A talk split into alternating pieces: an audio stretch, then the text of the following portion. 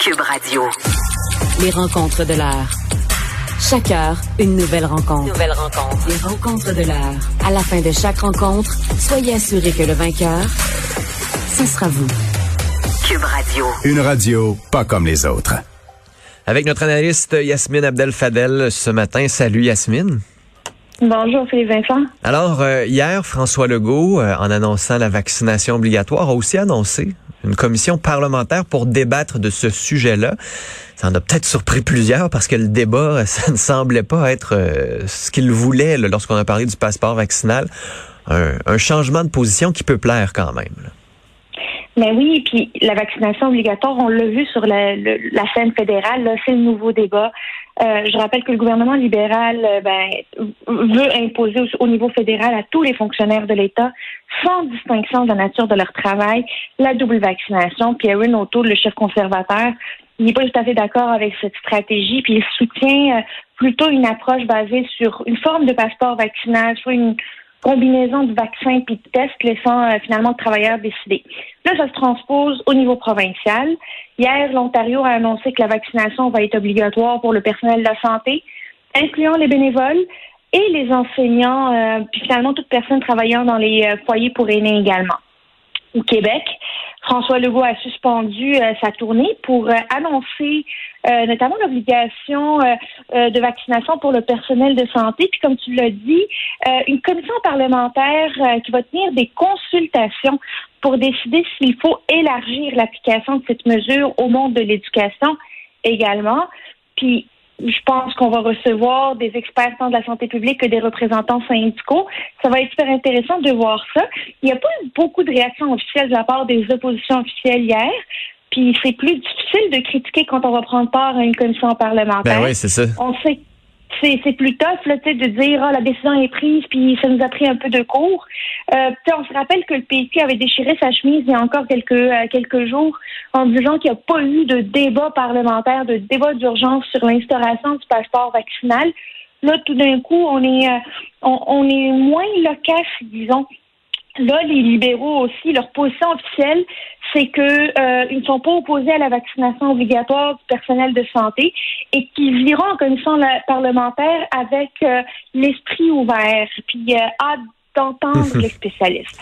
J'ai l'impression qu'il y a une certaine qu'il y a une certaine unanimité quand même à Québec. Là. Oui, la, ben, oui, il y a une unanimité. Par contre, il y a des débats qui vont se faire dans les caucus parce que au, chez les libéraux, la situation officieuse, c'est que il y a des personnes au caucus qui poussent pour que le, les libéraux se positionnent sur la vaccination obligatoire pour tous les fonctionnaires ou travailleurs de première mmh. ligne qui sont en contact avec la population, que ce soit les enseignants, les éducatrices en CPE, euh, dans les garderies, les travailleurs de la SEQ. Euh, il y a du monde dans le caucus libéral qui pousse pour que ce soit la position libérale. Ils disent que euh, on ne devrait pas attendre à janvier, à la cinquième vague pour penser à ça. On devrait le faire tout de suite. Puis c'est pas nécessairement un avis qui est partagé par tout le monde. Je sais qu'il va y avoir des discussions au caucus pour avoir une position officielle euh, euh, du Parti libéral du Québec. J'ai hâte de voir finalement qui va va réussir à imposer euh, cette position-là. Ouais, j'ai hâte de voir aussi. Puis euh, ce qu'on entendait du côté de Québec solidaire, c'est euh, tant mieux, tant mieux. Puis ça fait du bien aussi de voir que l'arrogance de M. Legault a peut-être été mise de côté un peu. J'ai l'impression que Québec solidaire va vouloir taper sur ce clou-là aussi, d'essayer de monter un dossier contre M. Legault. Puis le mot arrogance revient souvent là, dans leur critique. Ben, j'ai hâte de voir comment Québec solidaire va se positionner parce que euh, c'est le fun de parler finalement de l'arrogance du premier ministre puis de dire que c'est euh, c'est finalement on revient à un débat un débat parlementaire, un débat démocratique. La vérité, c'est que les syndicats trouvent ça intense. Les syndicats, on sait que c'est des amis ouais. très proches de Québec solidaire. Comment Québec solidaire va, va essayer de ménager la chèvre et le chou entre les positions des syndicats, notamment de la, de la FIC, et la, les, les, positions finalement de, des experts de la santé publique qui pourraient dire que c'est une mesure qui est nécessaire et importante, ça les met dans une drôle de position. Ouais, on va voir si euh, parce que parce que les syndicats ont, ont l'obligation de représenter tous leurs membres. Donc c'est juste qu'il y a voilà. deux membres qui sont contre. Les syndicats ont pas le choix de porter cette voix-là aussi. C'est ce qui est c'est ce qui est plutôt particulier quand même. C'est pas la majorité ou la minorité. C'est vraiment peu importe t'es qui. Si t'es syndiqué, on est obligé de te défendre. Là. ça va être une, euh, une intéressante comparution à la commission parlementaire, les syndicats qui vont venir présenter euh, leur position. On a vu hier beaucoup de prudence. Ils parlaient plutôt que c'était une mesure intense. Ils disaient pas s'ils étaient d'accord ou pas d'accord avec la mesure. Ils parlaient d'intensité. Hmm. Euh, je pense que le choix des mots ici est vraiment très délicat, très important. Mais euh, comme euh, des représentants du monde, finalement aussi de la santé, il y a une responsabilité qui vient avec la, la promotion de la vaccination puis la prévention pour pas qu'il y ait d'éclosion puis pas mettre du monde vulnérable finalement à risque.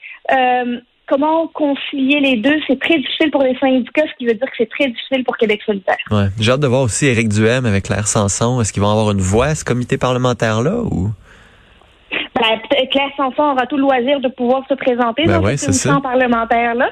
Euh, par contre, euh, on, on- on connaît déjà la position d'Éric Duhaime qui, Ouais. euh, qui va crier à la dictature sanitaire, faisant passer le Québec pour la pire des démocraties à travers le monde et faisant oublier ce que les femmes et les, euh, et les, et les euh, Afghans vivent aujourd'hui. Franchement, Éric Duhaime, là, il, il- à chaque fois, il se disqualifie du du, euh, du débat à cause de ses positions qui sont beaucoup trop euh, euh, beaucoup trop tranchées, tu sais, qui laissent pas place à- la, à la mesure, puis laissent pas place Mm. au gris, puis au débat.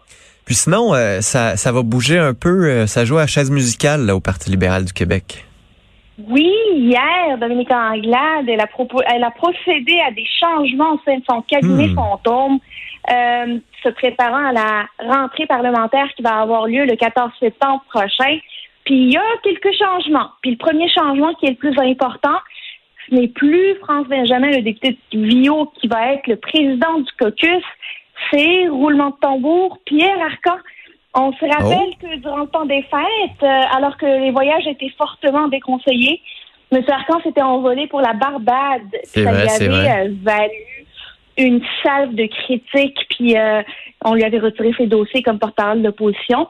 Depuis, ben, Dominique Anglade le réhabilite petit à petit.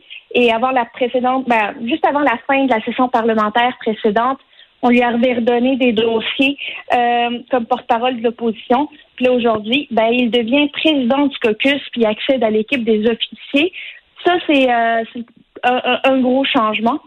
Euh, autre chose, c'est André Fortin qui était euh, jusqu'à date le critique en matière de finances publiques puis le leader euh, de l'opposition officielle.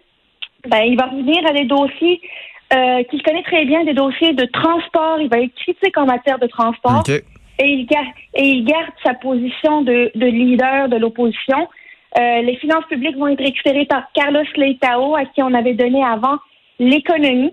Euh, ben, lui aussi, c'est des dossiers qu'il connaît. Il connaît très bien les finances publiques. Il a été ministre des Finances. Il récupère des dossiers familiers. Et c'est Monsef Déragi qui récupère l'économie. Il avait déjà les PME, innovation et travail. Puis maintenant, on lui donne tout le portefeuille économique. Ça, c'est une méchante marque de Une belle confiance. promotion, ouais, qu'il c'est ça. une méchante marque de confiance parce que il a démontré qu'il est capable de mettre de la pression tant en chambre qu'à l'extérieur de la chambre sur le gouvernement pour les dossiers qu'il avait. On se rappelle qu'il s'était particulièrement distingué dans les dossiers d'immigration avec la réforme du PEC. Euh, L'immigration qui sera d'ailleurs euh, un dossier de Saoul Polo, qui est le député de Laval des Rapides. Euh, L'immigration était jusqu'à date à Gaétan Barrette. Hmm. Et finalement, pas de changement pour Marois Risky, critique en matière d'éducation, et pas de changement pour Marie Montpetit, critique en matière de santé. Donc, c'est ça les euh, changements qui devraient être annoncés aujourd'hui par le cabinet de la chef de l'opposition officielle, Dominique Anglade. Hmm. Est-ce que ça va calmer un peu le caucus de ramener Pierre Arcan, qui était super aimé, qui était super apprécié? Ça va calmer un peu les tensions, puis s'assurer que l'équipe soit un peu plus unie derrière Dominique Anglade? Ben, probablement que ça va. euh, beaucoup de militants, beaucoup de députés trouvaient que le, le- ce qui a été fait, le, le- finalement, le traitement qu'a eu Pierre Arcan était un petit peu trop fort, euh, était un peu fort parce qu'il était respecté. Et rappelons que Pierre Arcan avait été le chef euh, du Parti libéral du Québec et le chef parlementaire par intérim Exact, durant la ça. course au leadership. Donc, une des premières actions de Dominique Anglade euh, à son arrivée, c'est de devoir euh, finalement sanctionner le chef qui l'a précédé. C'est pas passé comme une lettre à la poste, euh, mais il y avait visiblement une volonté de le réhabiliter, puis que d'ici la fin de euh, finalement ce mandat-ci qui devrait terminer en 2022, euh, on puisse que, Pierre Arcan puisse sortir par la grande porte si jamais il décidait de ne pas se représenter. On se rappellera moins.